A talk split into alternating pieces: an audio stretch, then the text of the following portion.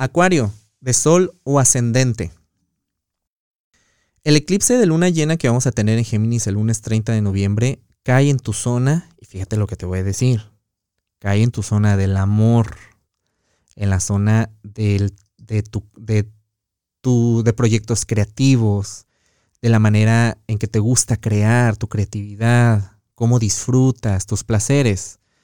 Entonces, esto te va a mover a una manera y abrirte a relacionarte para el deleite, para el disfrute, para la creación, para el amor, para el romance, de una nueva manera. Y mira, si tú estás ya con alguien, te puedes estar dando cuenta que aunque tengas años con esa persona, el romance es algo que se puede estar renovando en, en la relación. Y también si tienes un proyecto creativo, yo te voy a decir, ¿sabes qué? Es el final del proyecto creativo, pero puede ser que te lleve a una nueva etapa, ya sea en tu trabajo, en tu proyecto, en aquellas cosas que estés creando.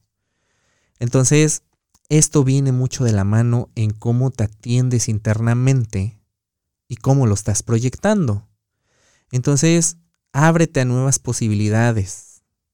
Ábrete a nuevas maneras de experimentar sobre todo en el amor.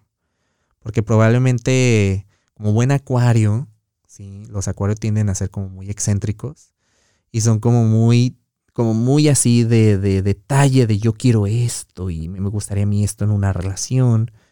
Pero yo te quiero hacer una pregunta. ¿Lo has obtenido?